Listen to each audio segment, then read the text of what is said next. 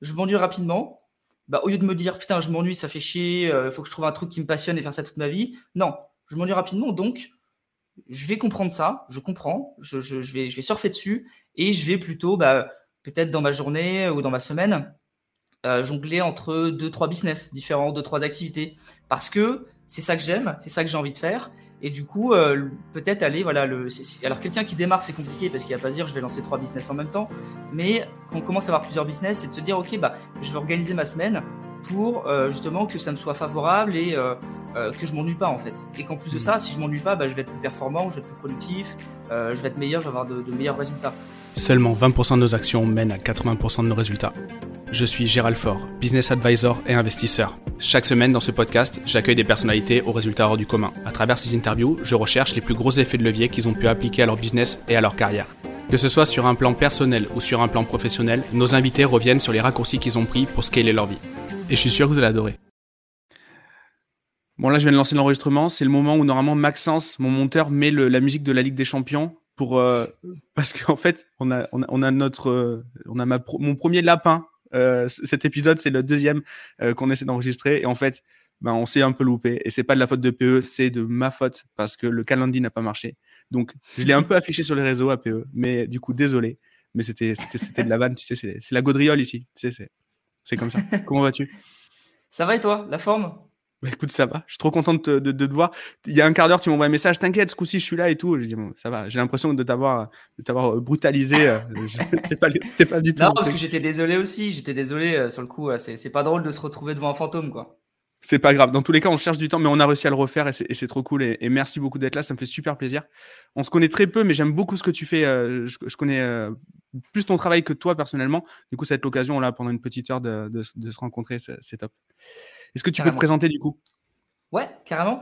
Donc, je m'appelle Pierre Elliott Lallemand. Je suis entrepreneur depuis aujourd'hui euh, trois ans. Donc, je suis quand même un jeune entrepreneur. Euh, je suis le CEO et cofondateur de Skill, donc qui est une plateforme en fait de masterclass en ligne pour se former sur euh, tout ce qui est compétences quand on est solopreneur. et auparavant, j'ai aussi développé pas mal de, de réseaux sociaux. C'est vraiment là que je me suis lancé. J'ai lancé plein de petits business et j'ai créé beaucoup de contenu, notamment sur YouTube, sur TikTok, sur Instagram, sur Facebook, un petit peu tous les réseaux sociaux en fait, et j'ai développé une communauté aujourd'hui. Euh, donc si on compte TikTok évidemment, de plus de 500 000 personnes, euh, ça me permet de, pouvoir vendre des produits, de pouvoir faire des lancements, de pouvoir partager aussi sur les business que je mets en place. J'ai un peu ce, cette casquette de, euh, je m'ennuie assez vite, donc j'aime bien toucher à plein de trucs. Et j'ai lancé pas mal de petits business dans ces trois dernières années. Donc ça me permet de maîtriser pas mal de compétences euh, et, de pouvoir partager beaucoup de choses aussi. Il y a des personnes qui veulent se lancer, qui veulent devenir indépendantes et qui veulent voilà peut-être vendre des formations, se lancer dans le e-commerce, créer une communauté. C'est des personnes que j'accompagne régulièrement euh, grâce à mon contenu. Ok, super. Et toi, ton profil de base, t'es quoi? T'es plus issu du marketing, de la tech? T'es comment? Euh, En fait, j'ai fait j'ai fait l'école de commerce. Donc, en fait, j'ai fait un DUT GEA où j'ai appris plein de trucs, compta, machin, etc. J'ai fait une école de commerce. Euh, plutôt marketing, euh, tout ce qui est bizdev, tout ça. Euh, et j'ai fait pas mal de stages, notamment, c'était en startup plutôt mes stages en fait. j'ai fait un stage chez Michel et Augustin et j'ai fait un stage chez, dans une startup tech B2B. et en fait, j'ai eu du mal à cerner mon profil. C'est-à-dire que je savais pas trop si j'aimais bien plus le marketing, plus la vente. Tu vois, je, je, je, savais pas trop ce que je voulais faire.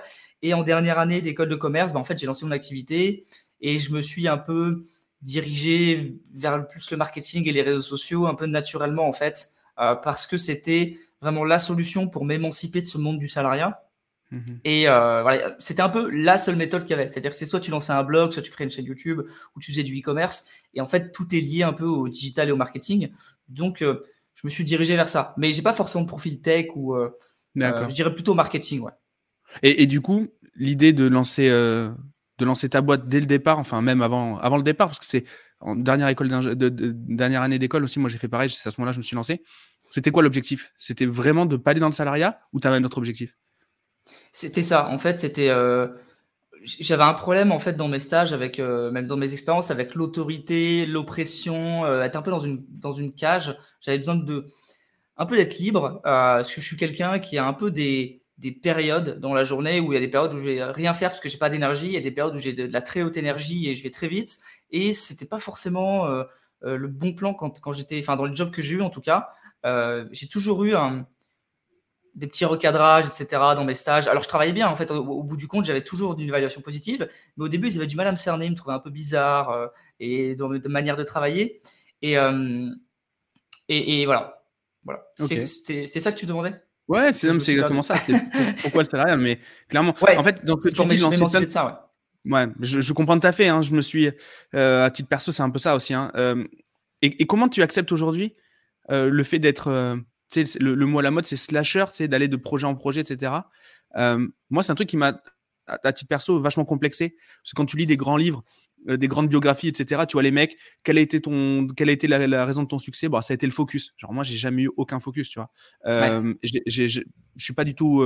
je suis un bon généraliste, si tu veux, mais j'ai besoin de faire beaucoup de choses pour m'animer et je commence à l'accepter, mais ça, a été long. Je sais pas, toi, t'en es où par rapport à ce, à ce truc Ouais, c'est, je pense que c'est une super réflexion. C'est un truc aussi où j'ai j'ai un peu de mal par rapport à ça parce que c'est vrai qu'on se dit toujours, bah voilà, si on veut vraiment réussir, il faut avoir un gros projet qu'on nourrit toute sa vie, euh, qu'on qu'on emmène très loin et, euh, il y, a des, échecs, il y a des rebondissements et puis au final on, y arrive et, euh, et, voilà, on a créé un truc de ouf. mais c'est vrai que moi je m'ennuie assez vite, c'est-à-dire je fais une activité pendant un an, un an et demi, même parfois moins et je sais pas, j'ai l'impression d'avoir fait le tour du pot ou il faut que je la, je réactive avec un, truc en changeant quelque chose ou alors il faut que euh, change de business model ou que je fasse autre chose à côté, tu vois.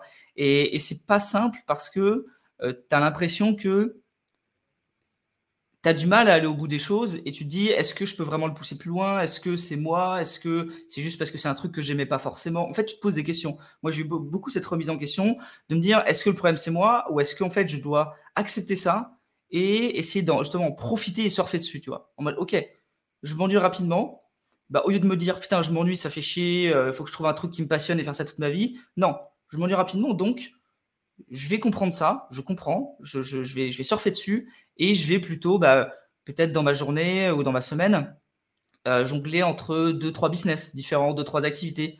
Parce que c'est ça que j'aime, c'est ça que j'ai envie de faire. Et du coup, euh, peut-être aller, voilà, le, alors quelqu'un qui démarre, c'est compliqué parce qu'il va pas se dire je vais lancer trois business en même temps. Mais quand on commence à avoir plusieurs business, c'est de se dire ok, bah, je vais organiser ma semaine pour euh, justement que ça me soit favorable et euh, que je m'ennuie pas en fait. Et qu'en plus de mmh. ça, si je m'ennuie pas, bah, je vais être plus performant, je vais être plus productif, je vais être meilleur, je vais avoir de, de meilleurs résultats. Donc c'est un peu dur à comprendre au début. Et d'ailleurs, j'ai encore un peu de mal. Mais je pense que c'est bien de comprendre qui on est il y a les gens, ça va être des vrais porteurs de projets, c'est-à-dire euh, toute leur vie, on va avoir un seul projet, ça va être leur, vie, leur bébé. Euh, moi, c'est pas mon cas, euh, même s'il y a des projets que je porte plus que d'autres, mais je pense que c'est important déjà de le comprendre et après de mettre sa façon de travailler en place par rapport à ça, en fait. Bah, de toute façon, c'est toujours pareil. en fait, je pense que l'erreur, en tout cas, c'est le raisonnement que j'ai, enfin, c'est la conclusion que j'en ai tirée. En fait, on dit il faut il faut rester dans sa zone de génie, et donc euh, c'est ça le focus en fait. Le focus, c'est euh, c'est euh, un projet, etc. Mais non, en fait, c'est la zone de génie le projet, le le le, le focus. C'est-à-dire, moi, je sais que je suis un bon généraliste, que je vais pouvoir avoir, euh, je vais pas être un expert, je vais pas pousser le truc, mais je vais pouvoir facilement avoir les 20% de compétences en fait sur le sur un business très rapidement. Je l'ai identifié et en fait, je me focalise que là-dessus. Et, et en fait, si je ne me consacre qu'à un seul projet, ben en fait, je n'utilise pas du tout ma zone de génie, parce que ma, force, ma, ma zone de génie, c'est justement l'agilité. Euh, et, et, là-dessus, on se rejoint. Après, ce qui, est, ce qui peut être un problème, c'est si jamais on ne va pas au bout des choses. On les démarre, on n'a on on pas d'input, on, on, les, on les set up pas et qu'on on les lâche. Là, par contre, c'est sûr que c'est de la procrastination active et c'est un vrai, euh, un vrai problème. Mais si on arrive vraiment à actionner, après, euh, il suffit d'être bon en délégation et puis, de l'accepter. Ça amène à notre sujet, c'est la problématique d'identité. Quand tu te présentes aux gens, tu dis quoi, toi? Bah, c'est une bonne question. Justement, tu m'as demandé de me présenter tout à l'heure. Euh, en fait, tu as des gens qui vont se présenter par rapport à leur expertise. Tu as des gens qui vont se présenter par rapport à leur business. Je suis CEO de ou euh, je suis expert en copywriting. Et moi, c'est vrai que j'ai toujours un peu de mal. Déjà, je, ne suis pas fan de me présenter de base. J'aime pas vraiment étaler ce que je fais. Et justement, il y a peut-être aussi ce, ce côté, comme je fais pas un truc précis, je vais pas dire que ça me saoule d'expliquer ce que je fais, mais tu vois, il y a, y a, ce côté un peu là en mode, euh, en mode, euh, je, ne sais pas vraiment, tu vois, comment le faire, comment bien prendre les choses, parce que en fait, il y a tellement de choses, comme je t'ai dit, voilà, je, suis créateur de contenu, euh, j'ai skill, à côté, je fais aussi pas mal de trucs de mon côté dans les cryptos, les NFT, etc. Donc en fait, tu sais pas trop quoi dire en premier, et je pense que la meilleure manière de se présenter, c'est voilà, de, la faire assez courte et après plutôt d'expliquer vraiment ce que tu fais, quoi, de, présenter les différentes choses et d'expliquer pourquoi tu as différentes choses, pourquoi tu fais différentes, euh, as différents business models ou différents business. Je pense que c'est le mieux, mais effectivement, c'est pas simple. Tu as les gens qui, en trois mots, ils se présentent. je pense que nos profils, c'est plus compliqué parce qu'on a plus des profils où, euh, bah, en fait, il y a beaucoup de choses à dire, quoi. Donc, si on se présente, euh, ça peut traîner en longueur, je sais pas toi, mais j'ai l'impression aussi que quand on te demande de te présenter, alors déjà on a un petit profil marketeur, du coup on aime bien adapter notre message à l'interlocuteur. Donc ça, je pense que déjà ça nous savonne un peu la planche. Mais il y a autre chose, c'est que quand tu demandes à ton voisin si ça va, tu espères qu'un seul truc, c'est qu'ils te disent pas non ça va pas, tu comprends, en ce moment c'est dur, à la maison c'est compliqué. En fait, tu t'en fous de sa réponse. C'est juste un, c'est juste de la courtoisie. Mais le et c'est factuel. Enfin moi en tout cas c'est le cas. Euh, et, et le et j'ai l'impression que quand on se présente, il y a très peu de gens qui écoutent la réponse. Ouais. Donc, ah moi là-dessus, ça me déculpabilise un petit peu à pas avoir une présentation ultra propre. Moi, je dis que je suis consultant. Moi, je dis que je suis consultant. Ça englobe tout. Et, euh, et voilà, donc je me savonne un peu aussi, mais ils s'en foutent. Ils s'en foutent, ça sert à rien de mettre de l'enjeu là-dessus. Euh, en tout cas, c'est le petit hack que j'ai trouvé moi quand je me présente. Donc, euh, ouais, carrément. C'est, c'est, non mais c'est, c'est, t'as, as complètement raison. Et c'est vrai que ouais, après on peut simplifier la chose. On peut dire consultant, on peut dire marketeur, on peut dire entrepreneur, bon là c'est encore plus vague. Euh, le plus important, je pense, c'est pas comment tu te présentes, c'est plutôt quand tu vas être euh, introduit par quelqu'un, c'est plutôt comment lui va te présenter. Euh, ça, je pense que ça reste important parce que tu es face à des gens que tu tu connais pas et quand généralement on te présente, il y a aussi cet effet autorité. En mode, les gens ils vont dire, ok, bah, s'il le présente mal, le mec va pas trop m'intéresser. Alors s'il présente bien, etc., ça peut m'intéresser, je peux avoir envie de lui parler. Et je préfère justement ce côté, on me présente, Là, je fais bien que ce soit bien fait quand même, euh, qui, est, qui, est, quand même une sorte de, cadre. Sauf que la personne, bah forcément, comme moi, je ne sais pas comment me présenter, bah, elle aussi, elle va galérer à me présenter. En fait. Exactement. Mais c'est vrai que tu as raison. Quand nous, on se présente nous-mêmes, euh, en général, euh, les gens ne les écoutent pas. Quoi. C'est ouais, c'est au moins en tout cas c'était le grand sujet de ces dernières années, ça a été l'identité à travers à travers ce que je faisais. C'est un truc de ouf. toi du coup, comment tu comment tu démarres? Tu nous as un peu expliqué donc du coup comment tu as démarré, mais qu'est-ce qui se passe à tes départs? Est-ce qu'il y a. Ça démarre de suite? Est-ce qu'il y a du. Euh, est-ce que tu t'es loupé sur plusieurs sujets? Ou euh, est-ce qu'il a... Ou est-ce que tu as été plutôt, plutôt chanceux? Comment ça s'est passé? Alors, euh, il y a des deux. C'est-à-dire que moi, je me suis vraiment lancé. donc, j'étais en, école de commerce. J'ai fait. en fait, il y avait cinq ans. Donc, deux ans de DUT, trois ans d'école de commerce. Pendant mes trois ans d'école de commerce, entre la deuxième et la troisième année, j'ai eu une année, de césure où je suis parti aux États-Unis, euh, où j'ai fait là-bas euh, en fait un stage chez Michel Augustin, qui, est, une startup française, mais qui a un pôle aux États-Unis. Donc, euh, j'étais vendeur de cookies, hein, on pourrait dire ça. Et, c'est là-bas que j'ai vraiment découvert l'entrepreneuriat, parce qu'aux États-Unis, j'étais à New York. Bon, voilà, New York, ça fuse de partout. Les entrepreneurs là-bas, c'est la base. Il y a plus d'entrepreneurs que de salariés, limite. J'ai rencontré énormément d'entrepreneurs. Et c'est vraiment là-bas que tout a commencé, tout allait plus vite. et c'est là que j'ai commencé à me dire, bon, ok, euh, je, fais un stage, c'est sympa. C'était vraiment bien le stage chez Michel Augustin, mais moi j'ai envie d'indépendant, j'ai envie de lancer mon propre truc. Qu'est-ce que je peux lancer? Parce que bon, une startup, ça va prendre du temps, je vais galérer euh, au début, etc. Qu'est-ce que je peux lancer? Donc là, je commence à chercher sur Internet. Je tombe sur des trucs, le les blogs, les e-commerce, machin, sur plein de vidéos YouTube. Je commence à découvrir ce, milieu-là et je commence à tester des trucs. Donc un peu de dropshipping, un peu de blog, euh, machin. Pas trop de résultats parce que j'applique bêtement ce que je vois sans forcément réfléchir parce que j'y connais rien, tu vois, donc je fais les trucs mal. Genre, je commence un blog et, euh, et, au milieu de. Voilà, je crée tout mon blog, au milieu du truc, je me dis, mais en fait, je vais parler de quoi? Je savais pas, tu vois. Donc, euh, bah, j'ai arrêté et je me suis rendu compte que j'aimais pas écrire. Enfin, écrire, c'était le truc, euh, écrire des articles, ça me branchait pas du tout. Et, pareil pour Shopify, je commence à faire une boutique. J'ai mis 80 produits dans ma boutique. et après les 80, je me dis, OK, maintenant, je peux commencer à envoyer du trafic, tu vois le truc qu'il faut surtout pas faire. Ouais, mais que tout le monde fait, euh, malgré tout. Exactement. tu, mets un produit, tu balances, et puis, euh, puis voilà. moi, voilà, j'ai commencé à mettre 80 produits. J'ai fait de la pub Facebook pour la première fois de ma vie. J'ai cramé les 100 dollars que j'avais parce que j'avais pas beaucoup de thunes à l'époque. Quand tu vis à New York, c'est compliqué en stage. Et, là, du coup, je me suis retrouvé un peu de au mur parce que je me suis dit, OK, j'ai plus j'ai plus de thunes à cramer, je peux même plus lancer un blog parce que bah, il, faut, il, faut, il faut acheter un nom de domaine et tout, j'avais pas trop de cash et le, ça coûte 100 balles avec l'hébergeur. Et je me dis, OK, il faut que je trouve un truc à lancer où j'ai pas besoin d'argent. Et là, en fait, je tombe sur une vidéo d'un russe qui, est, euh, qui parle anglais et qui fait une vidéo où il explique que, lui, il prend des produits sur Amazon, il les vend sur eBay Et ils gagnent plein d'argent. Et tu vois, les mecs, ils faisaient des 5 millions de CA par an, des, 6 millions. J'étais en mode, ouais, c'est chelou ça. Tu prends sur Amazon, tu vends sur eBay, euh, genre ça marche quoi. Genre, genre tu gagnes de l'argent. Et j'ai commencé à le tester en France, effectivement, ça marche. C'est-à-dire que tu as des gens qui vont acheter un produit sur eBay à 10 euros, alors que sur Amazon, il est à 6 euros, tu vois. Il y a vraiment des, des, arbitrages à faire là-dessus. Donc c'était assez fou. Après, j'ai dit Amazon, mais tu peux aussi aller sur AliExpress, tu peux aller sur Cdiscount. Voilà, tu, tu prends vraiment ton produit où tu veux. Donc j'ai commencé à faire ça. J'ai généré plusieurs dizaines de milliers d'euros de CA. Et là, euh, alors j'avais un petit problème de scaling parce que euh, déjà, il y avait très peu de bénéfices. Et en plus, c'est un business qui est compliqué à scale. Parce que, et c'est pas forcément marrant, tu vois. Tu processes les, les commandes à la main? Ouais, euh, alors il y a des outils, mais les outils, alors ils fonctionnent, mais c'est pas non plus le top. Euh, surtout quand tu utilises des outils, bah, eBay les repères, ils peuvent te bloquer, donc tu as moins de visibilité sur la plateforme. Donc en fait, vaut mieux être en manuel. Sauf que si tu es en manuel, il faut recruter quelqu'un. Euh, sauf que si tu as quelqu'un qui le fait pour toi, bah, le mec il va se dire en fait je peux le faire pour moi-même si je le fais pour lui. Euh, pourquoi je ne fais pas le business pour moi, tu vois Donc il y avait, il y avait quelques incohérences qui ne me plaisaient pas. Et le, le, le business n'était pas si marrant que ça, tu vois. Tu fais du flipping d'objets, bon, il n'y a, a, pas vraiment de valeur. C'est clairement c'est de l'argent quoi, c'est que de l'argent. Donc, euh, je me dis, OK, je vais faire autre chose. Sauf que j'avais pas trop d'idées. Et là, je commence à lancer une chaîne YouTube où, aucun rapport, hein, je parle de finances personnelles. Donc, au début, je parle de euh, comment économiser de l'argent, comment gérer son argent. Parce que j'ai vu qu'au States, ça commence à bien prendre. Il y a des chaînes maintenant, euh, Graham, Stéphane, tout ça, ils ont 4 millions d'abonnés sur leur chaîne. alors, il n'était pas trop là à l'époque, mais je, commence, je, voyais, je voyais un peu le délire. Et au final, si j'étais resté sur ce créneau, peut-être que je serais encore plus loin, j'en sais rien, parce que ça, ça a bien pété. Mais, mais le problème que j'avais avec cette thématique, c'est que, un, euh, je me faisais un peu chier à parler de finances personnelles parce qu'en fait, tu parles que d'économiser, machin, un truc.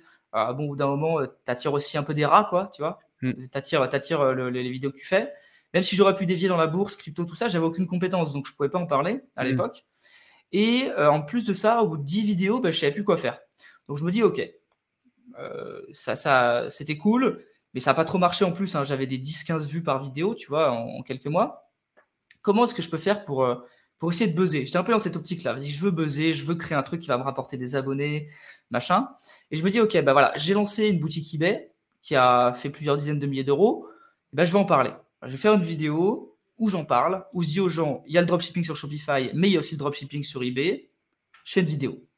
Je fais ma première vidéo, je la balance sur YouTube, pas de résultat. Pas de résultat, euh, quelques vues, un petit peu plus que les autres, parce que j'avais fait une mini un peu, un peu sympa et tout, un peu plus que les autres. Et je commence à partager sur des groupes Facebook, je me fais insulter. Ouais, t'essaies de devenir un gourou du dropshipping, machin, donc je me fais insulter. Et euh, je patiente, je patiente, je patiente. Et là, un jour, je sais pas pourquoi, la vidéo, elle fait 20 vues en une journée. Le lendemain, elle fait 40 vues. Le lendemain, 80 vues, 160. Et en fait, elle monte, elle monte, elle monte, jusqu'à arriver euh, fin 2018 à 2500, 3000 vues par jour. Tu vois, c'était à Noël, j'étais en train de manger, je vois, ça fait 3000 vues par jour. Le lendemain, 6000 vues par jour. Et là, ça augmente, ça augmente, ça augmente. Et je commence à gagner des centaines et des centaines d'abonnés par jour, jusqu'à arriver, en fait, à, sur ma chaîne euh, début janvier. Alors, sachant que deux mois avant, j'avais 100 abonnés, et début janvier, je me retrouve, j'avais 3000 abonnés, tu vois. Donc, c'est pas grand chose, sauf qu'en fait, sur YouTube, on fait un effet boule de neige. C'est-à-dire que quand on a 3000, 3000 euh, abonnés, bah, dès qu'on ressort une vidéo, bah, maintenant, il y aura plus de vues, il y aura 300 vues, tu vois. Ouais, bien et sûr. après, bah, tu fais un effet boule de neige. Euh, et, ça m'a permis de développer une communauté comme ça, en fait. Et au début, j'avais vraiment une communauté très e-commerce. Ce succès-là, tu as réussi à le, à le... C'était stratégique? Ou au contraire, enfin, comment dire, tu avais déjà des skills pour mettre, pour, pour publier cette vidéo, la référencer, etc. Tu avais appris ou, vraiment c'est en mode, en mode un peu surprise? Il y a des deux. En fait, il y a des deux. Il n'y avait pas vraiment de référencement naturel. Là, on était plus. Euh, je voulais plus faire un buzz. Donc, j'avais compris les mécanismes de YouTube. Euh, que notamment il fallait une bonne minia et un bon titre. Donc j'avais fait une minia et un titre qui était vraiment, vraiment bien. Genre le, titre de la vidéo c'était 10 000 euros en dropshipping, sans pub et sans boutique. Donc en fait, j'ai fait exprès pour attirer l'attention des gens qui vont dire ok sans pub, sans boutique, qu'est-ce qu'il nous fait là? Euh, C'était fait exprès. Et la vidéo elle était toute simple. C'était moi en face cam dans mon appartement de 12 mètres carrés. Il y a rien, il n'y a pas d'écran, il y a que moi qui parle. Euh, un peu timide parce que je maîtrise pas encore les codes de YouTube. Donc la vidéo était pas ouf en soi. Par contre, la minia était bien le titre était bien et on était sur un marché tendance porteur. Euh, voilà, le dropshipping, c'était un peu le, truc à la mode. Ouais, et, un momentum, quoi. Hmm. Et je suis arrivé un peu à contre-courant, en fait, sur ça. Donc, ça a fait cliquer. Surtout, c'est ça que YouTube a dû repérer. Ça a fait cliquer. Du coup, il a fait buzzer la vidéo. Aujourd'hui, elle doit avoir 120 000 vues parce qu'avec le temps, elle a, Elle a pris et ça m'a développé vraiment une communauté e-commerce. Donc au début, en fait, les, 30 premières vidéos après la finance personnelle que j'ai fait sur ma chaîne, d'ailleurs, tu peux voir, euh, tu vas sur ma chaîne, tu regardes les anciennes vidéos, tu as genre 15 vidéos de finance personnelle, ensuite tu as 20 vidéos d'e-commerce parce que j'ai bombardé euh, eBay, j'ai fait plein de vidéos. C'est la technique que je peux donner. Quand il y a une vidéo qui marche sur votre chaîne, sortez beaucoup de vidéos. Pourquoi? Parce que les gens qui arrivent, ils vont regarder votre vidéo qui a buzzé, et ensuite ils vont aller sur votre chaîne et ils vont regarder toutes vos autres vidéos. Donc, ça permet de faire une sorte de toile d'araignée. Et moi, j'avais fait ça. Euh, et, du coup, en fait, j'ai fait plein de vidéos sur eBay après qui ont fait 10 000 vues, 20 000 vues, 30 000 vues. Alors qu'eBay, c'est une niche, tu vois. Donc, ça m'a permis de, vraiment créer une communauté autour de ça. Mais aujourd'hui, je parle plus trop d'eBay sur ma chaîne parce que j'avais un peu fait le tour. C'est un peu un sujet où tu fais vite le tour. C'est comme si tu faisais que des vidéos sur Shopify. Ouais, et puis, que c'est un business que j'ai mis de côté, quoi. Donc, euh, tu vois. Il y a un vrai risque un risque euh, ouais, euh, qui se fait aspirer par un autre truc ou quoi que ce soit. Il y a, y a, un vrai, euh, il y a un vrai risque. Mais à quel moment tu monétises? À ce moment-là, tu gagnes pas d'argent. Alors, je ne gagne pas d'argent sauf avec eBay, du coup. Oui, voilà, mais avec ça. Au, bout d'un moment, quand je vois les vidéos qui pèsent, je me dis, bon, il serait peut-être temps de sortir un lead magnet ou un truc, tu vois, quand même, pour capturer des emails. Donc, première action, je me dis, je vais pas tourner une formation parce que c'est au début, tu dis, ouais, tourner une formation, ça va prendre trois semaines, euh, tu vois, tu te dis ça, alors que tu peux, tu peux maintenant, j'en claque une en une journée, quoi. Et, et à l'époque, du coup, je me dis, OK, je vais faire une liste de produits gagnants. C'est le truc où tu prends un fichier, tu en mets 30. Euh, alors, il y, y, a de la value, mais c'est rapide à faire, quoi. C'est ça qui est bien. Donc, je, prends, je fais une liste de produits gagnants, je, je crée une petite page. Donc, en deux jours, je lance un lead magnet, je capture des emails. Et en fait, c'est tellement ciblé que je capture des milliers d'emails en fait. Je mets juste sous mes vidéos, il y a des, centaines et voilà, j'arrive à faire une, base de 2, 3 000, 4 000 emails en, quelques semaines en fait, juste sur, euh, cette thématique. Et après, forcément, bon, tu as juste un truc de produit gagnant, les gens te disent, bon, euh, est-ce qu'on peut avoir plus? Donc, euh, je fais une formation offerte. Et c'est que quelques mois après, c'était en février 2019, où j'ai, enfin quelques semaines, où j'ai lancé une formation payante eBay. Et là, c'était euh, la première expérience. C'était assez marrant parce que, en fait, j'étais un peu, euh, j'avais peur de vendre. Donc, ce qui s'est passé, c'est que j'ai tourné toute ma formation. Alors déjà, je l'ai tourné en mode. Euh, alors, j'ai fait une erreur, c'est que j'ai pas fait de prévente. J'aurais dû faire une prévente. Moi, ce que j'ai fait, c'est que je me suis dit, ok, je la tourne, je fais un truc correct, mais pas ouf. Genre, je note 6 sur 10 dans ma tête, et après, je l'améliorerai. Mais j'aurais mmh. mieux fait de la prévendre, tu vois, faire une prévente et après la tourner. Et donc, je la tourne, euh, je passe toute une soirée dessus, euh, elle dure 2h30, 3h, donc elle est bien, et je sais que je peux faire mieux. Et là, le truc, c'est que je commence à avoir un syndrome de l'imposteur, je me dis, ok, euh, j'ai peur de la vendre, je vais juste la mettre sous une vidéo YouTube, et puis on verra ce qui se passe. Je fais zéro vente. Forcément, tu dis à personne que tu as un truc qui est sorti, oui, c'est sûr. Bah, ça vend pas. et le lendemain, enfin, quelques jours après, je crois que c'est le jour de la Saint-Valentin, je me dis, vas-y, je vais faire un mail marrant. sur la Saint-Valentin avec le lien euh, et, puis j'ai fait 1500 euros en deux jours, je crois. Donc c'est pas énorme, mais en fait, quand tu es alternant, euh, que tu gagnes 900 balles par mois, exactement. C'est ça. ça, donne ça existe. En fait, ça devient une réalité en fait. Hmm. Exactement. Et ce qui m'a fait rire, c'est que j'étais euh, j'étais en, en, alternance, j'étais en réunion avec mes, mes, mes, boss, on pourrait dire ça à l'époque. Et, et, ils me disaient voilà, est-ce que à la fin de, de, de, ton alternance, tu penses vouloir rester euh, est-ce que, est que ça t'intéresse Tu vois, ils ne proposaient pas, mais tu sentais qu'ils étaient en train de sonder le truc. Et, et là, en même temps, je recevais des notifs PayPal et Stripe, et du coup, c'était marrant, quoi, parce que dans ta tête, tu te dis, bah non, les gars, euh, je me barre, quoi. et, c'était assez marrant. T'étais déjà, ouais, tu vois, genre, moi, j'ai déjà accepté des tafs, enfin, des, missions de consulting, j'ai jamais vraiment été salarié, mais des missions de consulting qui m'intéressaient pas du tout, parce qu'en fait, j'assumais pas, en fait, le fait de gagner pas mal d'argent automatique à côté. Ouais. Où j'avais le Stripe qui travaillait, et moi, j'allais charbonner alors qu'en fait, c'était pas du tout nécessaire. Et j'ai eu un moment avant de dire, OK, vis pleinement de ton truc. Euh, arrête, d'aller, euh, arrête d'aller charbonner dans des trucs qui te plaisent pas, quoi. Si tu le fais, le fais, le euh, mais genre pas par sécurité, c'est parce que là, tu n'as plus de problème de sécurité. Toi, dès le premier jour, tu t'es déjà posé la question? Ah bah moi, dès que j'ai vu que j'ai fait 1500 euros en deux jours, c'était en mode, bah les gars, ciao quoi. À la fin de la ah ouais, déjà, ok. Enfin, à la fin de l'alternance, j'ai fini mon alternance. Donc, en fait, on était là, on était en février. L'alternance durait jusqu'en août. Et en fait, ce qui est marrant, c'est que là, tu vois, j'ai gagné 1500 euros en deux jours. Euh, alors, c'est du CA, mais bon, on est dans de la formation, donc c'est quasiment du bénéf. Et ce qui est marrant, c'est qu'en août, au moment où je quitte l'alternance, euh, je, faisais, euh, je faisais 30 000 balles de bénéf. Quoi. Le, mois d'août, tu vois, le, mec était devant son ordi, j'étais avec mon casque, comme ça, je répondais à des appels et tout, parce que j'étais consultant en recrutement. Et, et, du coup, j'étais tout le temps au téléphone, en fait, à appeler des gens pour les recrutements et tout. Et, et je t'ai payé 1000 balles, et c'était assez marrant parce que bah, j'étais peut-être le mec, tu vois, sur un plateau, on était genre 100, 150, j'étais peut-être le mec qui gagnait le plus en fait. Et il y avait tous les boss et tout. Et alors que moi, je, je vendais des, trucs à distance et j'étais même pas en train de travailler sur mon business, j'étais en train de travailler pour eux, tu vois. Donc c'était assez lunaire en fait quand tu réfléchis le, le truc. C'est. Euh... Je sais pas si ça peut être réplicable encore. Tu crois que c'est encore possible? Un truc comme ça? Aussi vite? Ouais. Ouais, si, si. Si, si, si, si, ça se fait encore. Euh, parce que, alors c'est vrai que pour, pour, ceux qui nous écoutent, c'est ce qui est, ce qui est intéressant de comprendre, c'est que moi, je suis plutôt un adepte de l'organique. Il y en a qui font beaucoup de publicité, etc. Mm. Moi, globalement, tous mes business sont tournés en organique. Alors, j'ai fait de la pub et j'aime bien la pub, mais euh, moi, ça a marché comme ça. C'est-à-dire que je me suis vraiment lancé en créant une communauté, capturant des emails et en vendant des produits, quoi. Et, c'est vrai que l'année 2019, alors jusqu'à euh, après le Covid 2020, euh, c'était c'était assez fou. Là, sur cette année 2021, on a une certaine baisse des résultats. Je regarde surtout, enfin, je vois sur tout le marché globalement sur cette, ces pratiques-là d'organique. Mais si tu as une communauté soudée et que tu, vends tes produits et que ta communauté vraiment elle est fan, euh, tu, peux faire, tu peux répliquer la même chose. On a, on a également un ralentissement côté pub. Parce que du coup, moi, j'ai jamais fait d'organique de ma vie. Même ce podcast, il est pubé. Et on a également, alors il y a très peu de gens qui l'avouent, mais pour faire du consulting dans d'autres business et en ayant les propres business en interne, je vois qu'il y a un ralentissement global.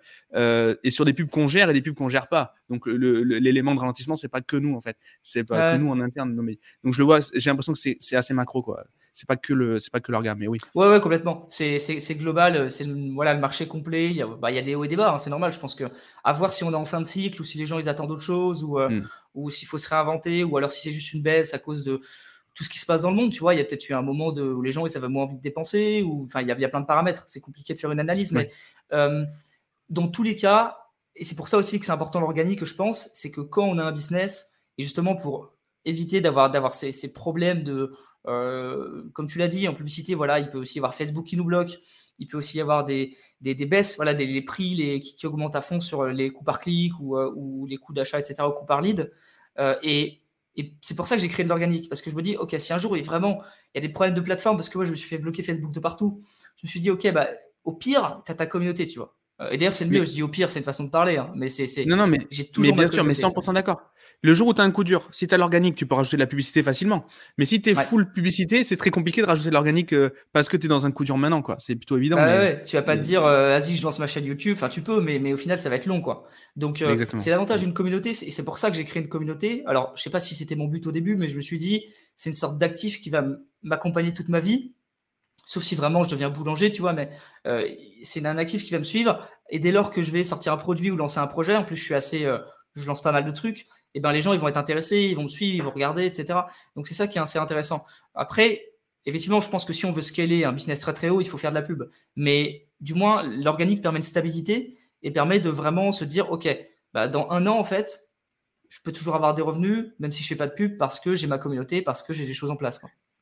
Et en, plus de ça, si tu as vraiment, euh, et là je te rejoins, moi je, enfin, du coup c'est un peu un, c'est un peu une introspection aussi parce que je me dis, nous on n'a pas de communauté, quand on lance un business, quand on, a, on repart à chaque fois de zéro. Ouais. Toi, tu démarres toujours d'un truc. Et en plus de ça, les gens qui te suivent, c'est toujours des meilleurs prospects en fait que les gens qui ne connaissent pas.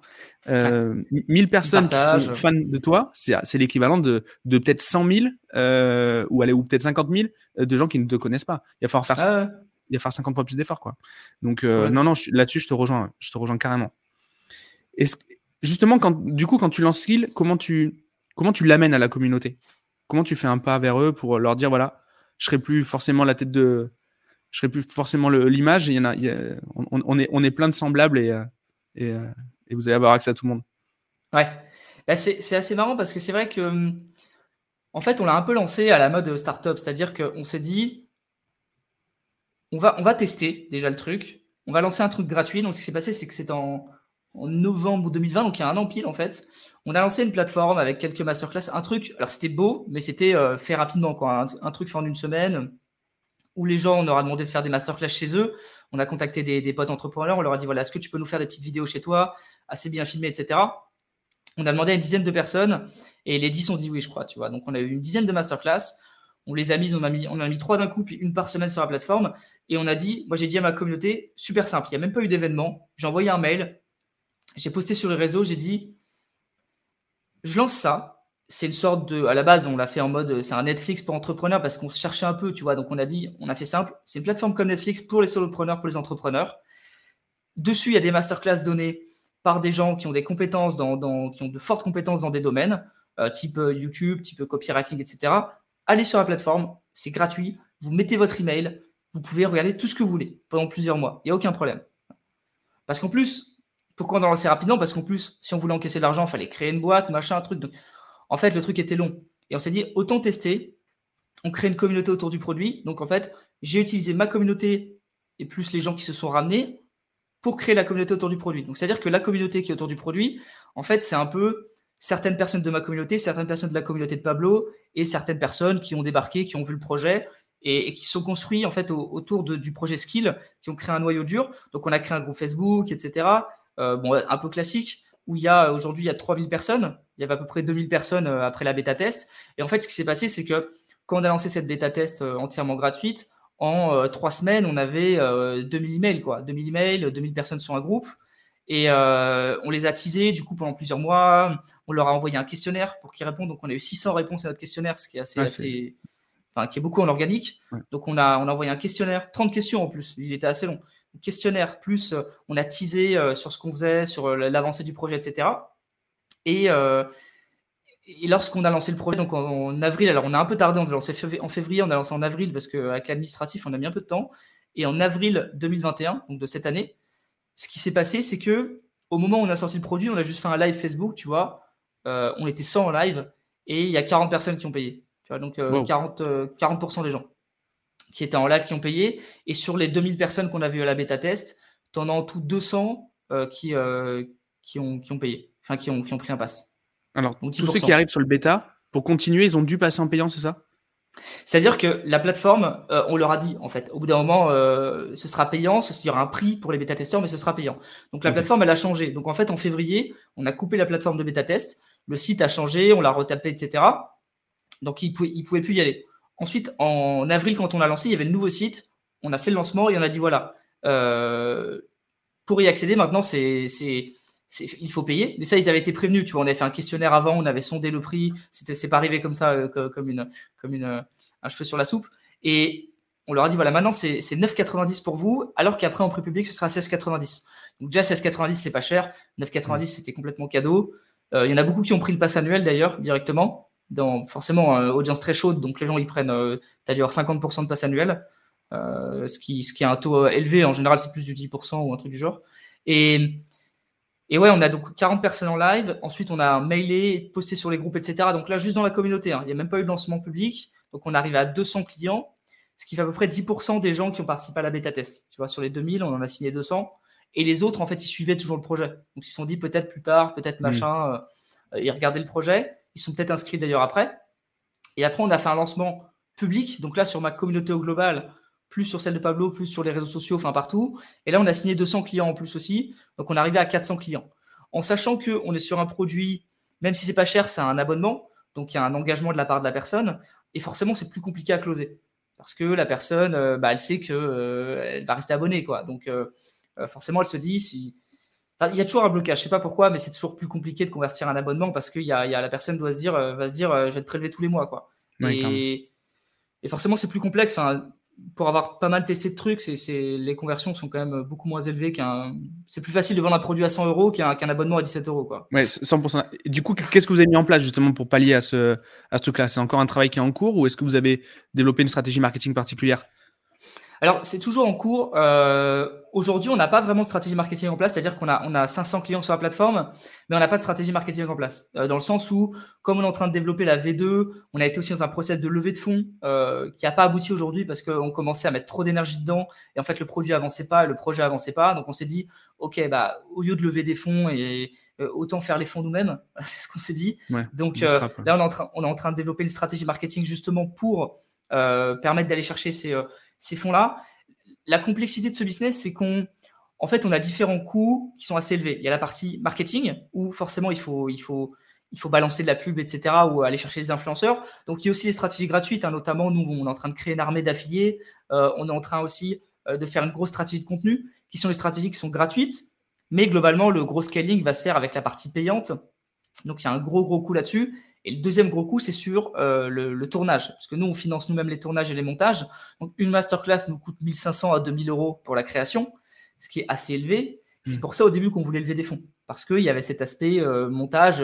c'est pas comme si on avait un logiciel qui il tournait, etc. On, est sans cesse, on doit sans cesse réactiver du contenu.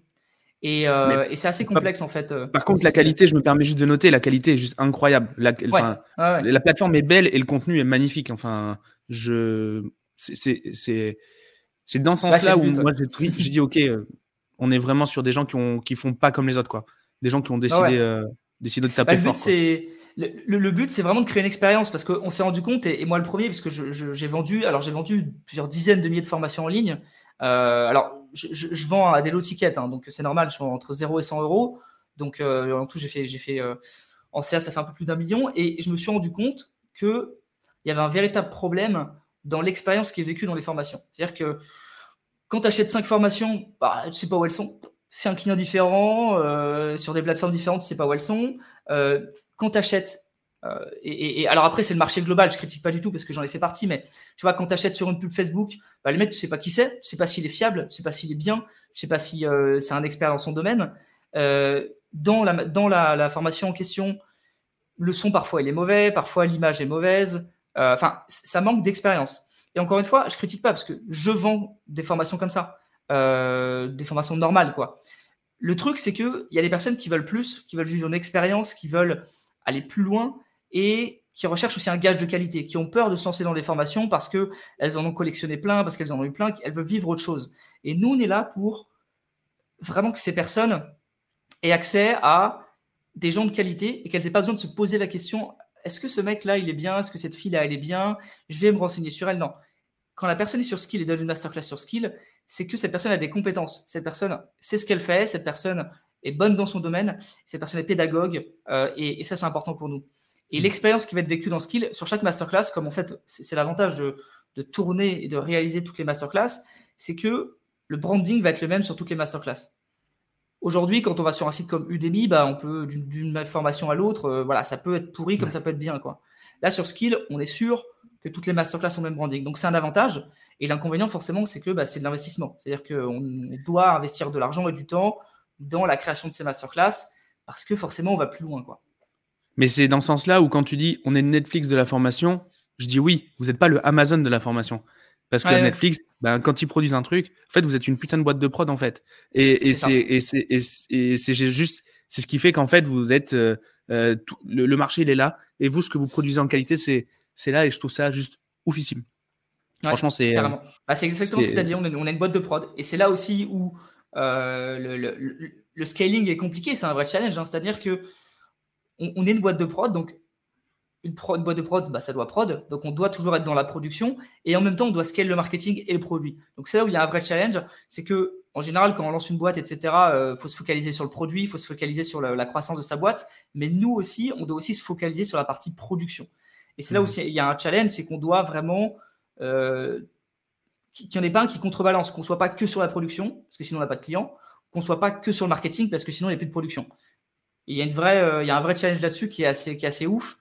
Et, c'est ce qu'on est en train de voir justement. Bah, après, il y a toute une stratégie de comment réduire les coûts euh, de production, pour, euh, mais tout en ayant la même qualité. Euh, comment on peut scale le marketing sans forcément trop dépenser, puisque forcément, on n'a pas levé de fonds. Donc voilà, tu vois, il y a, il y a un vrai challenge. Qui est, et sur un modèle à la bourre, en plus de ça, tu as un BFR à financer qui est plus long. Le payback, il est plus long, puisque tu vas avoir un coût par un coût, un coût par, par, un coût de la conversion qui va être très certainement supérieur à ta première mensualité ou est-ce que, le, est-ce que la personne va payer en premier? Donc ouais, ouais carrément, bah, c'est des enjeux euh, de SaaS et de production. Donc ouais, vous êtes sur un, sur un sujet qui est, très, euh, qui est très vaste. Après, en termes de boîte de prod, euh, ça va faire sourire, mais pour moi, ceux qui ont fait un truc assez ouf en termes de, en termes de scaling, c'est Jackie et Michel. La façon dont ils ont produit leur film, donc c'est donc bah, s'il y a quelques hypocrites qui ne savent pas ce que c'est, c'est une plateforme, c'est un site de un site de, de, de films de pour adultes. Et en fait, les producteurs vont eux-mêmes le réaliser et proposer le projet directement euh, ben, à la plateforme. Et la plateforme va acheter les droits ou non. Donc euh, un petit peu comme on ferait un disque, euh, on le propose au major qui va le diffuser. Ben, c'est un peu, un peu le même principe. Et je trouve que là-dessus, ils ont été forts. Après, bon, c'est une autre industrie et c'est d'autres codes. Mais déjà, ce que vous avez fait, je trouve ça complètement. c'est intéressant aussi. Ce... Bah, en fait, on a, on a hésité à un moment à se dire est-ce qu'on accepte des masterclass extérieures C'est-à-dire, tu vois, mm. quelqu'un qui va enfin racheter des droits, tu vois. Bah, c'est ce que fait Netflix aussi. Ils ont des films qui sont pas produits par Netflix. Donc, on s'est posé la question est-ce qu'on autorise des masterclass extérieures Quelqu'un qui va nous dire je veux mettre ma masterclass sur Skill euh, C'est une question qu'on s'est posée. Pour l'instant, on ne l'a pas fait parce qu'on se disait que voilà, on avait notre unicité telle qu'on qu'on l'a aujourd'hui. Après, le business model peut évoluer et il y, a des choses qui peuvent être faites. quoi. C'est clair que, que, que c'est différent et ça permettrait aussi d'avoir d'autres possibilités au sein de la plateforme et d'autres mmh. contenus. Donc, c'est une question qu'on s'est posée. Euh, effectivement, c'est aussi intéressant parce que ça permet aussi de réduire les coûts de production, forcément. Clairement. Et est-ce que du coup, euh, euh, les, gens qui viennent poser leur masterclass chez vous, dans, l'état, dans le fonctionnement actuel, qu'est-ce qu'ils attendent? C'est quoi leur, quelle est leur, motivation pour venir en fait faire une journée de, tournage chez toi et, et, poser ça? Tu veux dire au niveau des formateurs, du coup? Oui, exactement. Pardon, au niveau du, c'est ça. Bah, en fait, c'est marrant parce que quand, on s'est lancé au tout début, euh, et d'ailleurs sur toutes les, premières masterclass jusqu'à maintenant, la plupart des personnes euh, avec qui on a fait des masterclass, c'est soit des gens de notre réseau, donc du coup qui ont, voulu le faire parce que pour nous aider, pour propulser le projet, soit des personnes qui ont envie de partager, euh, qui ont envie aussi de se mettre en avant parce qu'on a aussi, alors sur la plateforme, il y a des gens qui sont connus, d'autres qui sont moins connus. Nous, notre but, c'est pas de mettre des gens connus comme masterclass.com, c'est de mettre des gens qui sont experts dans leur domaine, des hmm. entrepreneurs experts dans un domaine. Donc oui, il y a des gens connus parfois qui sont experts, et parfois il y a des gens qui ne sont pas connus et qui sont experts. Donc euh, on a des personnes qui ne sont pas forcément connues et qui se sont dit, bah tiens, ce serait un bon moyen de me mettre en avant. Et aussi, il y a ce phénomène d'autorité, c'est-à-dire qu'une personne qui est sur Skill, par rapport au branding qu'on a mis en place, euh, la personne va, va, avoir aussi un, un effet d'autorité sur les gens qui vont la voir. Parce qu'il y a une belle bannière, etc. On va dire, ah ouais, cette personne, si elle est là, c'est que euh, ça doit être solide, elle doit faire des choses bien, elle doit être experte dans ce domaine, etc. Donc il y a aussi ce phénomène-là. Et on a pas mal de personnes qui sont recontactées, hein, des formateurs qui sont recontactés sur Insta, etc.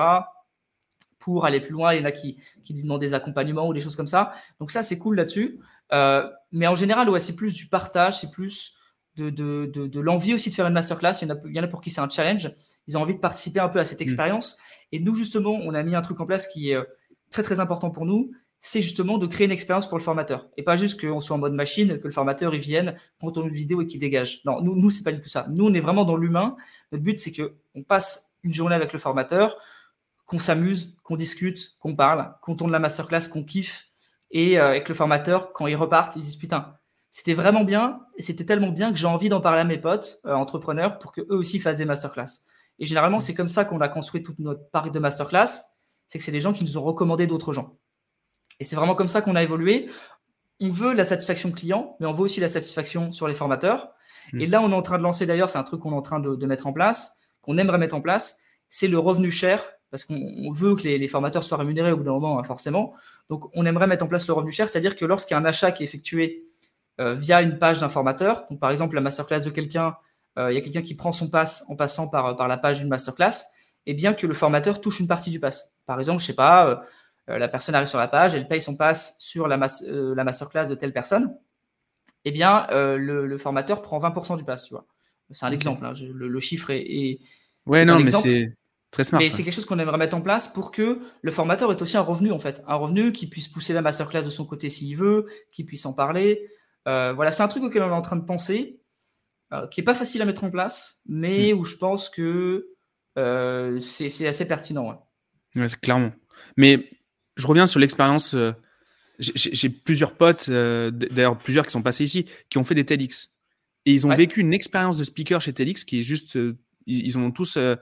J'en ai, ai aucun qui m'a dit putain j'étais mal reçu, ça s'est mal passé et je et c'était pourri quoi. Ils ont tous, c'est une grande étape de leur vie quand ils sont passés, quand ils ont fait un TED, un TED et parce qu'ils sont bien onboardés, sont bien accompagnés, etc.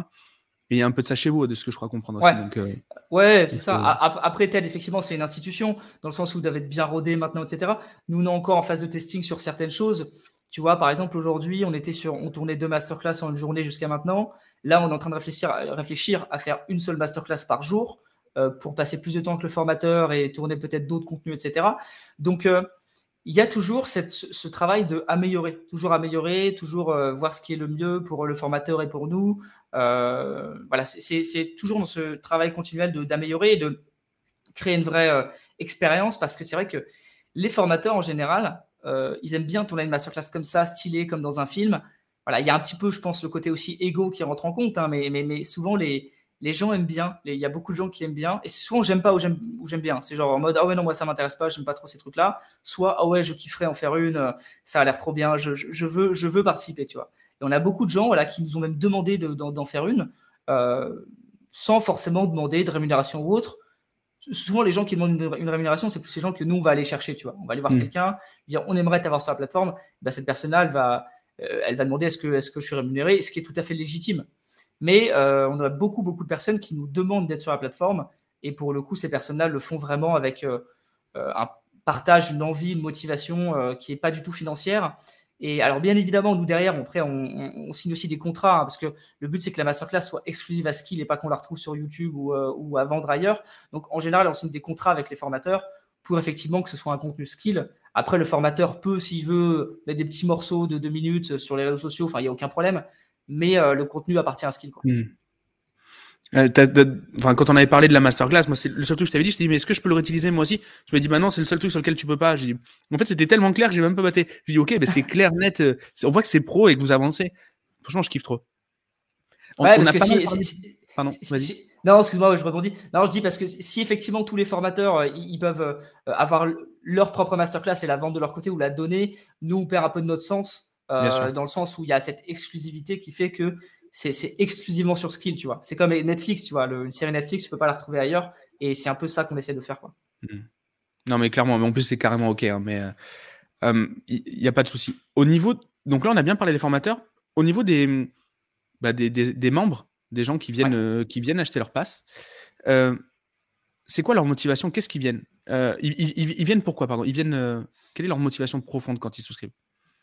Bah, en fait, on a, différents profils du solopreneur. On a, euh, alors, du point de vue avatar, on a, le solopreneur vraiment qui, euh, qui a déjà un business, qui veut apprendre de nouvelles choses et qui veut scaler son business et qui veut, voilà, il veut juste apprendre, apprendre des compétences. Et on a le profil plus, bah voilà, je, veux lancer un business, je sais pas par où commencer.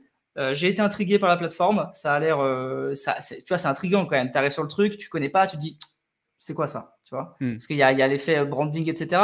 Et, on a ces personnes-là aussi. Donc nous, après, notre job, ça va être de, les garder sur, sur, sur, la plateforme le plus longtemps possible. Et c'est pour ça qu'on veut vraiment tourner du nouveau contenu. C'est parce qu'on se dit que notre but, c'est d'accompagner le solopreneur dans sa vie entrepreneuriale. Parce que quand on est solopreneur, en fait, nos besoins, ils changent tous les jours. Aujourd'hui, bah tiens, euh, je dois closer un client au téléphone, il faut que je me forme son closing. Peut-être que demain, je vais me former sur la pub Facebook, tu vois. Euh, peut-être qu'après-demain sur la pub YouTube. Donc en fait, ça peut changer super vite. Et nous, notre but, c'est que dès que le solopreneur il a, il a, un changement, il a, un nouveau besoin, évolue dans son business, et eh bien qu'on soit là et qu'il est juste à aller sur Skill pour, euh, répondre à son besoin. Mais sinon, les gens qui viennent sur la plateforme, vraiment, il y a les personnes qui ont bouffé de la formation de partout et qui disent OK, je veux un truc nouveau. On a les personnes qui veulent aussi accéder à une communauté, euh, qui veulent accéder à une seule plateforme et qui en ont marre d'avoir des, des mm. formations à gauche à droite de partout. Euh, et puis après, tu as les personnes aussi qui sont intriguées par une seule masterclass, qui payent leur passe et après qui découvrent les autres en fait. On, est, mm. on est vraiment dans cette optique-là. Il n'y a pas vraiment. C'est aussi le challenge qu'on a avec ce, avec ce business model, c'est qu'en fait, c'est compliqué d'avoir une promesse. Parce qu'en fait, tu as, plusieurs masterclass, tu as plusieurs profils. Euh, et c'est compliqué d'avoir une promesse sans tomber dans une promesse vague qui, qui, c'est difficile de, définir une promesse précise. On ne peut pas dire euh, apprenez à scaler votre business en 30 jours. Enfin, on pourrait, mais c'est pas facile de trouver une mm. promesse. Parce qu'on est dans un concept et en même temps dans un produit qui est qui, est pas euh, où il n'y a pas en fait il a pas une transformation. C'est-à-dire c'est pas un accompagnement non plus. Donc en fait euh, et, on a eu cette réflexion. Hein. On est on est aussi dans cette réflexion de se dire est-ce qu'on met une promesse ou pas? Quel type de promesse? Parce que bah forcément, quand tu as une belle promesse, bah, ça augmente la conversion en général. Mais en même temps, on n'a pas d'accompagnement. C'est-à-dire que, euh, enfin, en tout cas aujourd'hui, pour l'instant, c'est que de la vidéo à la demande. Euh, donc, euh, il y a aussi ce, challenge-là de, dire comment on peut augmenter la conversion et, et, donner envie aux personnes de rejoindre, tu vois. Mais là où ce que je trouve vraiment, vraiment très smart, c'est qu'on sait très bien que le marché des acheteurs de formation, une personne qui achète une formation, elle n'en achètera jamais qu'une une fois qu'elle a mis le, doigt dedans, elle va en regarder beaucoup. Euh, et on sait aussi que y a le taux d'ouverture d'une formation est très faible comparé au prix, où en fait il y a quand même un vrai engagement financier. Le taux de et, je vends des formations et, je l'accepte en fait, c'est pas une critique. Hein. Euh, le, taux de le taux d'utilisation de la formation il est quand même il est quand même limité et le, et le, prix est assez cher. Vous avez réussi à allier un peu les deux trucs, je trouve. C'est-à-dire qu'en gros, les gens veulent voir beaucoup de formations, ils sont dans ce, dans ce mode-là. en fait, vous l'avez fait. En plus de ça, ben, du coup, ça coûte même moins cher que si j'en avais acheté une plein, plein pot. Et dans tous les cas, les gens, ce qu'ils veulent, c'est une découverte. Et vous faites des masterclass. C'est là où je trouve que votre produit, il est extrêmement bien pensé, en plus d'être bien réalisé. On parlait tout à l'heure de la réalisation, en plus de ça, je le trouve hyper bien pensé. C'est le genre de projet où je suis très jaloux de votre projet, en, toute sincérité. un projet, j'aurais adoré que j'aurais adoré que tu me le pitches il y a un an et que tu me dises euh, et tu me dises on y va, tu vois. C'est genre, je trouve, je trouve vraiment hyper fit en fait. Il est, il est fité pour, pour la, façon dont ça se passe aujourd'hui euh, et, je trouve ça, je trouve ça vraiment vraiment bien. Euh, bah, merci, ça fait plaisir. Vraiment, sincèrement. Toi qui as beaucoup d'expérience sur, sur, le marché, ça fait plaisir de voir ça. Mais en tout, cas, c'est ouais, c'est vraiment, euh, c'est vraiment sincère. Côté, euh, côté 20-80, euh, ça a été quoi le, le, le, plus gros, le plus gros domino qui a été actionné sur Skills Tu nous as parlé tout à l'heure de ta vidéo. Ouais. Mais qu'est-ce qui fait qu'aujourd'hui, vous avez cette autorité? Qu'est-ce qui vous a permis de, de l'obtenir? Ouais. Ah, c'est une bonne question. Sur Skill, le 20-80, c'est une super question. Euh, je pense que vraiment le, 2080, ça a été vraiment la, bêta test, faire une bêta test. Vraiment, parce que si on avait lancé notre produit en mode demain, il y a un nouveau produit qui sort, on aurait eu l'effet de buzz, mais on aurait peut-être sorti le produit euh, à côté de la plaque. Tu vois ce que je veux dire? Là, en fait, comme on a pris des retours, comme on a pu améliorer le produit par rapport aux retours qu'on a eu, et, vraiment faire avancer le produit par rapport à ces retours-là, ça nous a permis de, vraiment taper dans le mille au moment du lancement. Alors que si on avait lancé en mode on le dit à personne, on lance le produit, on aurait peut-être fait un truc, ouais, on aurait été largué, quoi. En mode merde, on n'aurait pas dû faire ça, quoi. Genre en mode on aurait peut-être fait, euh, je sais pas, mais tu vois, des masterclass trop longues ou, euh, ou, mis des options, des fonctionnalités qui n'étaient pas euh, adaptées, tu vois. Parce qu'aujourd'hui, tu as des ressources sur les masterclass, tu as des quiz. Alors ça, c'est un truc qu'on est en train d'améliorer, mais tu as des quiz sur les masterclass, etc. Et c'est des trucs qu'on aurait peut-être fait à côté de la plaque. parce que le fait d'avoir vraiment créé cette bêta test, ça nous a permis d'avoir des retours vraiment pertinents du style ah bah le retour qu'on a eu par exemple qui était hyper pertinent, c'est que le temps optimal et que les gens veulent pour une masterclass, c'est entre une et deux heures. Les trucs de 4 heures, en fait, ils n'aiment pas. Ils n'aiment pas, sauf si ils veulent devenir experts dans un domaine. Voilà, je, je, je, me reconvertis, je, veux devenir consultant, je sais pas quoi. Ok, ça peut être long, il n'y a pas de souci. Mais là, on est dans, dans un, un principe, on vise des solopreneurs, et les solopreneurs, ben, ils veulent apprendre plein de choses, ils veulent euh, maîtriser plein de petites compétences, machin.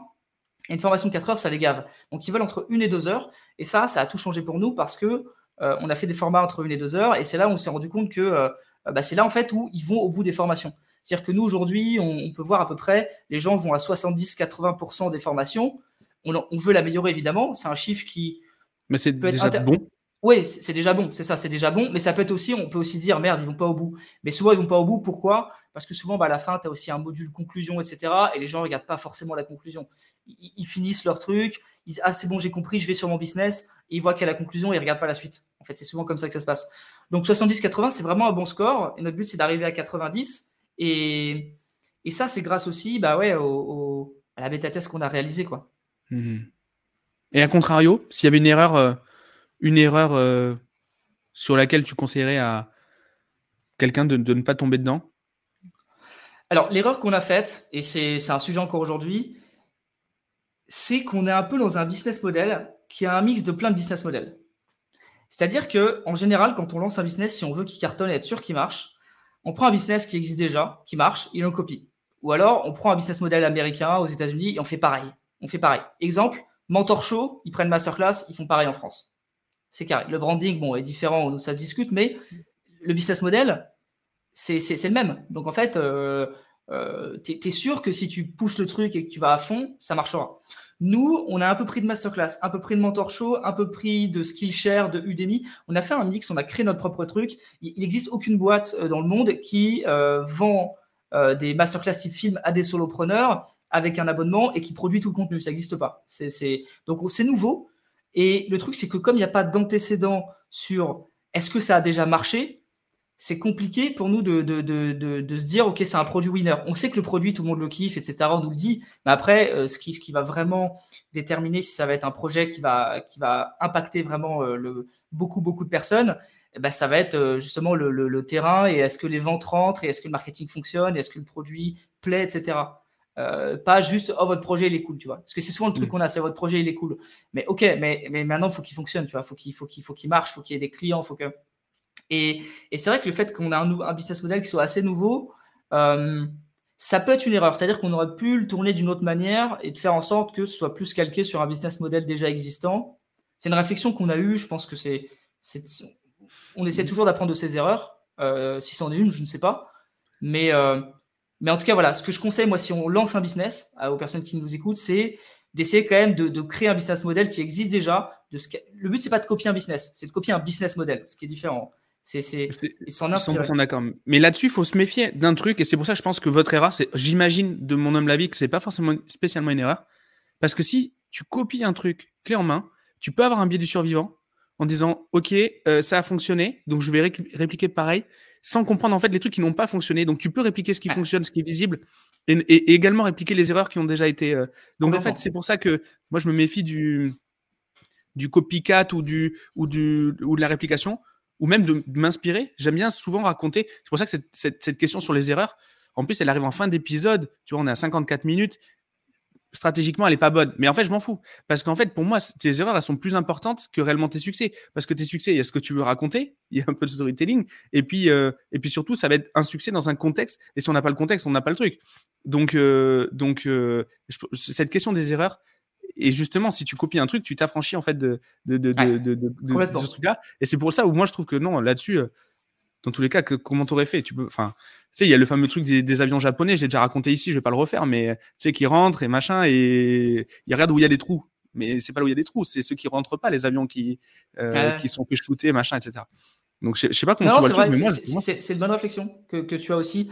Euh, mais, mais en fait, je disais ça dans le sens où nous, on a inventé un business model, et c'est vrai que quelqu'un qui veut lancer un business, tu vois, qui se dit, OK, j'ai pas forcément d'idée, qu'est-ce que je vais pouvoir chercher? Le meilleur truc, c'est que tu prends un business model américain et tu le refais en France. mais Euh, je te- 100% d'accord. Et d'ailleurs, vous, vous- et c'est- vous, vous avez pas choisi la facilité. Ouais, c'est ça, ça, on a pris un truc nouveau, on a créé Exactement. un truc nouveau. Donc c'est un produit innovant, mais sans tech. Et c'est ça aussi, alors je l'ai pas dit, mais parce que j'ai eu l'expérience du coup de faire pas mal de pitch et tout, et c'est ça aussi où c'est intéressant. Il y, a, deux points qui nous ont bloqués, euh, pas bloqués, mais qui ont été un peu des freins durant les pitchs. C'est, euh, alors j'ai perdu mon premier point, mais le deuxième, c'est, alors si c'est ça, c'est qu'on a un produit innovant, mais pas technologique. C'est-à-dire que euh, n'a pas de tech derrière. C'est, un WordPress, etc. Il n'y a pas de tech en mode on a créé un produit hyper tech. Donc forcément, souvent les investisseurs quand ils voient de la tech, bon ils alignent 2 millions, ils se disent voilà c'est de la tech machin. Nous on n'est pas de tech, on est de l'éducatif, on n'est pas de la tech. Et ça les gens ça peut les faire freiner. Et le deuxième point, c'est que on n'est pas non plus certifié CPF, diplômant machin. Et nous justement on voulait pas de ça, on voulait avoir ce côté très américain, très très US en mode on casse les codes, on a un produit qui est pas cher. Euh, Il n'y a pas ce côté académique. Nous, on veut vraiment justement que les gens se forment à la demande quand ils le veulent, où ils le veulent, et qu'il n'y ait pas ce côté parcours où tu as l'impression d'être à l'école, etc. Il y a des gens qui n'aiment pas ça. Et nous, on vise ces personnes-là. Et c'est vrai que dès qu'on pitch ce truc, c'est en mode, euh, la première question, c'est, et vous êtes certifié? Euh, parce que euh, bah, le- la France, elle donne de l'argent gratuit, etc. Vous devriez le faire. Oui, mais euh, nous, c'est pas notre vision, c'est pas ce qu'on a envie de faire. Je suis d'accord, on s'assied peut-être sur de l'argent, mais en fait, on aurait dû changer quasiment tout notre produit juste pour être certifié, tu vois. Euh, ouais, exactement. ouais. voilà. Donc euh, après, peut-être que c'est une erreur de notre part, mais euh, c'est vrai que c'est des freins qu'on a rencontrés.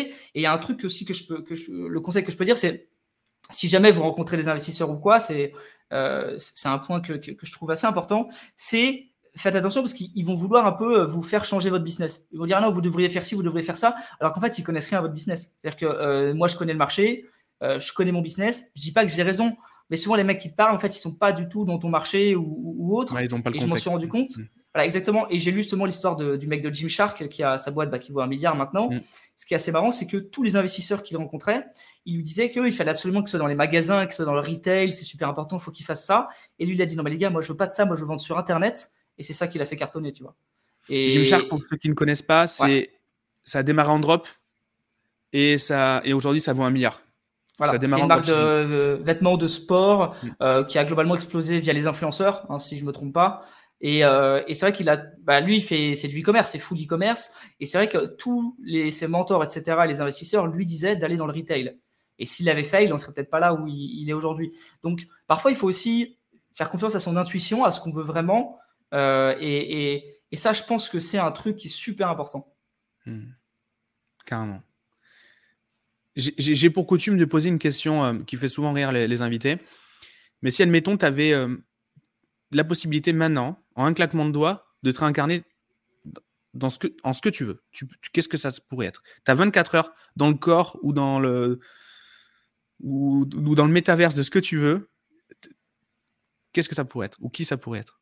Genre pendant, pendant 24 heures, je vis euh, la vie de, de quelqu'un d'autre ou d'autres mm. choses. Exactement. Ah, c'est une bonne question. Hmm. C'est une très très bonne question. En fait, j'hésite entre deux trucs vraiment complètement différents, quoi. Vas-y, vas-y. Allez, vas-y, on va. Alors, j'ai pas forcément de nom, mais j'hésite entre, tu vois, me, réincarner dans, la vie d'un big entrepreneur, tu vois, type Elon Musk ou Jeff Bezos, pour voir un petit peu euh, euh, sa life et, euh, et voir si bah, là-haut on est plus heureux ou si en fait la vie c'est la c'est the same shit, tu vois, un peu, c'est euh, ils, ont, ils ont aussi des petites emmerdes, genre est-ce que Jeff Bezos il doit aller à la poste, tu vois, j'en sais rien. Mais euh, juste pour voir, tu vois, juste pour voir si le mec est plus heureux. Est-ce qu'il arrive à la poste et qu'elle est fermée Exactement. Est-ce qu'il doit, il y a la queue de 3 heures aussi? Tu mm. vois, c'est la question que je me pose. Est-ce qu'ils ont les mêmes petites emmerdes ou est-ce que c'est vraiment une autre life? Et je pense que moi ils ont les mêmes petites emmerdes. Je pense que là-haut c'est pas forcément plus rose. Et j'hésite sinon avec un truc type vraiment débile, hein, genre type un arbre, tu vois, genre juste pour voir ce que ça fait d'être d'être apaisé, d'être de pas avoir de problème, d'être tu vois, d'être immobile, tranquille, euh, d'être serein. Et ça n'a rien à voir pour le coup, mais je pense que ça peut être, euh, ça peut être marrant en fait d'être une plante ou un arbre. Je suis pas, je suis pas de percher comme ça pour ton habitude, mais non, je suis assez étonné de ta réponse. Du coup, c'est vrai. Ouais, ouais. Mais c'est deux vies complètement différentes. Tu vois, la vie fast life un peu, juste voir est-ce qu'on est plus heureux, et la vie en mode tranquille, en mode euh, je suis, je suis une plante et je bouge pas. Est-ce que, est-ce que, est-ce qu'on est plus heureux, tu vois Et voilà, si c'était pour 24 heures, en vrai, il n'y aurait pas trop de risques. Pour toute ma vie, je prendrais peut-être un risque à devenir un arbre, mais, euh, mais, mais, pour 24 heures, je pense que voilà, l'expérience se tente. Quoi. Dans, ces deux réponses, il y a des patterns qui se. Qui, on peut identifier des patterns quand même. De, genre la tranquillité et, l'hyperactivité. Euh, et en gros, lequel est, le plus, lequel est le plus, est le plus apaisé, tu vois, c'est un peu. Parce que moi, je suis des deux, c'est-à-dire que je, je, suis hyperactif, mais j'ai besoin aussi de calme. Parce que mm. euh, parfois, ça va Enfin, je suis HPI, donc ça va un peu, ça, ça, ça, c'est un peu brouillon parfois là-haut. Ça, ça fuse dans tous les sens. Donc il faut, euh, il faut un peu de calme pour apaiser tout ça, quoi. Et retrouver la créativité, retrouver le. C'est important. Et, et, justement, dans ces moments de calme, t'es comment euh, T'es, euh, t'as pas peur du vide dans ces moments de calme? C'est le problème, c'est que je, c'est jamais vide. En fait, le, le gros problème que j'ai moi de mon côté, c'est que quand je ne fais rien, quand je suis pas dans l'action, je me pose tellement de questions que ça peut, ça peut vraiment, je peux avoir vraiment des moments de down. Alors pas de down en mode dépression, je suis par terre avec de l'alcool, non, c'est pas ça, mais tu vois en mode où je remets en question un peu euh, toute ma vie, quoi. Euh, c'est le mm. problème que j'ai. Donc il faut impérativement que je, suis dans, je sois dans l'action. Parce que dès que j'ai rien à faire, je me dis, mais attends, mais est-ce que ce que je fais c'est bien? Est-ce que je suis au bon endroit? Est-ce que c'est ce que je dois faire? Est-ce que tu vois? Et, et, comme quoi, en fait, on, se pose tout le temps les questions. Mais le but, c'est vraiment de d'avoir un objectif, de foncer. Et, euh, et enfin, si l'objectif est clair, et le, pire, et moi c'est là où, vraiment euh, j'ai un gros travail à faire, c'est quand je suis dans l'indécision, quand mes objectifs sont flous, ou c'est pas clair, je suis dans, je vais pas dire dans l'inaction, mais je suis dans l'incapacité d'agir. Autant quand c'est clair, je vais à 2000 à l'heure, quand c'est pas clair, ça m'est déjà arrivé hein, d'avoir des plusieurs journées où je ne fais quasiment rien parce que je ne sais pas quoi faire, parce que euh, c'est pas clair dans mon esprit, c'est flou et, euh, ça fuse trop. Donc mon but, moi, c'est vraiment d'avoir des objectifs clairs et après, je fais redescendre mon cerveau en mode un peu de méditation, etc. Et, après, euh, si c'est clair, je, vais très très vite, quoi. Mais il faut vraiment je, je, je, me reconnais tellement dans ce que tu dis. C'est euh, c'est assez. Euh, ouais, c'est pour ça que je souris. Hein. C'est que pour ça. Mais tellement. vaste sujet. On pourrait refaire, on pourrait refaire une heure là-dessus, je pense. Mais du coup, pour toi et pour ton projet, c'est quoi la suite? C'est une super question. C'est la suite. Euh, la suite, c'est ce qui, ce qui sera construit euh, là dans les, dans les mois à venir. Euh, là, on est, on a un tournant, je pense, de skill. Parce que c'est vrai qu'il y, a eu des périodes difficiles, notamment là, on a passé trois mois sur une levée qui n'a pas été réalisée. on, on disons qu'on n'a pas encore fait énormément de marketing, donc on a des clients, mais on n'a pas fait énormément de marketing. Donc en fait, les mois qui viennent vont être déterminants pour savoir si notre produit est vraiment un produit qui peut devenir une, référence sur le marché entrepreneurial français. Et j'en suis convaincu. moi, j'en suis convaincu. Après, c'est effectivement comment ça va être exécuté. Faut bien le faire, faut bien mettre les choses en place, faut bien le scaler. Mais ça va être déterminant. Nous, notre but, c'est de créer euh, un vrai mouvement sur le marché francophone, euh, qu'on soit la référence numéro un de la formation pour les solopreneurs, euh, qu'en France, on atteigne 15, 20 000, 25 000 membres sur la plateforme d'ici la fin 2022, 2023, voilà, entre ces deux années. L'année prochaine, 10 000 membres, ce serait bien. 2023, 15, 20 000, ce serait bien aussi. Ça permettrait d'avoir, voilà, d'atteindre assez rapidement euh, le plusieurs millions d'ARR. Et, et alors, je dis ça pas, pas, forcément parce que les chiffres, c'est bien, mais parce que les chiffres, ça te permet aussi de, déterminer ton impact sur le marché.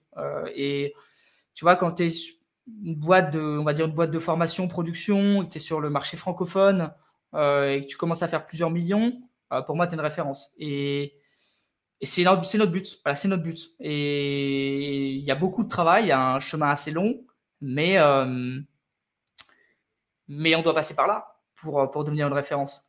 c'est une expérience très difficile parce qu'en fait, ce que j'ai vécu avant, c'était plus simple. C'est-à-dire que j'étais vraiment en contrôle de tout. Quand tu vois, quand tu es, es, es, solopreneur, il n'y a que toi c'est toi, en fait, c'est tu hustle et ça passe, quoi, tu vois. C'est en mode, euh, si tu taffes beaucoup, ça passe parce que euh, tu sais ce qu'il faut faire. Là, on est dans un, dans un marché qui est, qui est vraiment différent, il y a un univers très différent où on maîtrise pas forcément tous les paramètres parce que tu as de la concurrence, parce que tu as ci, tu as ça. Et il va falloir vraiment euh, se démarquer. Donc, je pense qu'on l'a déjà fait via notre produit qui est, très différenciant. mais, mais maintenant, il va falloir trouver des moyens de scaling. Là, notre, vraiment notre challenge numéro un, c'est trouver le tunnel qui va faire que va pouvoir faire rentrer beaucoup de clients parce que juste envoyer les clients sur le site, n'est pas forcément la bonne solution. Euh, puisque euh, c'est pas c'est pas une sorte de promesse où tu as un tunnel de vente et une ma cachette, on est sur un concept. Même si on est en train de refaire tout le copywriting. Donc là, c'est vraiment le challenge, c'est trouver un tunnel qui marche bien, une manière de vendre notre produit qui marche bien. Est-ce que ce sera les webinars? Est-ce que ce sera euh, peut-être via de la pub et après une masterclass gratuite? J'en sais rien. Mais une fois qu'on a trouvé ce tunnel, on scale. Après, ça va nous permettre de vraiment faire de la production. C'est notre but. C'est vraiment essayer de scaler d'abord, ensuite aller chercher beaucoup plus de production. Et après, une fois qu'on est bien lancé, je pense que ça ira tout seul. Dès qu'on arrive à un certain, un certain palier de clients et un certain euh, MRR, ce sera, ce sera vraiment euh, beaucoup plus simple d'aller scaler et chercher de la croissance. Mmh. C'est très clair. Merci beaucoup pour, euh, pour ta transparence. S'il y a un, endroit où on doit te retrouver, c'est qu'est-ce qu'on met comme lien en dessous de l'épisode? On peut mettre YouTube. Ouais, YouTube, je partage ma vie. Alors, ce qui est, ce qui est assez marrant, alors ma vie, euh, pas, quand je cuisine non plus, mais ce qui est assez marrant, c'est que euh, euh, sur YouTube, on peut vraiment voir toute l'évolution de ma vie entrepreneuriale. C'est-à-dire que je parle vraiment de tous les trucs que j'aime et parfois, ça n'a pas forcément de sens. Parfois, je parle de business, parfois, je parle de NFT, parfois, je parle de crypto, parfois, je parle de skill. donc, en fait, je parle même de cartes Pokémon parfois. En fait, ça n'a pas forcément de sens, mais on va dire que ça me représente. C'est-à-dire que je suis quelqu'un qui, est très curieux. Je m'intéresse à beaucoup de choses. Comme on l'a dit, je m'ennuie euh, assez facilement. Donc c'est pour ça que je touche à pas mal de choses et ça me fait kiffer. Donc euh, si voilà, si vous voulez un peu vous intéresser à pas mal de choses dans les investissements, dans les business, euh, marketing digital, je partage plein de trucs. Parfois c'est des conseils, parfois c'est mes investissements. Donc voilà, sur YouTube, je pense que c'est là où je publie le plus de choses. Ok, super. On mettra le lien de skill aussi pour, euh, ceux qui veulent aller regarder et s'inscrire. C'est top. Merci beaucoup en tout cas. J'ai vraiment passé une heure, euh, une heure vraiment trop cool. On a beaucoup, beaucoup de patterns en commun. J'ai vraiment kiffé. Merci beaucoup. Bah, merci à toi, c'était super cool. Merci pour l'invite. Et puis, euh, bah, bonne chance au prochain. super. Allez, à plus tard. Ciao, ciao. À bientôt. Ciao.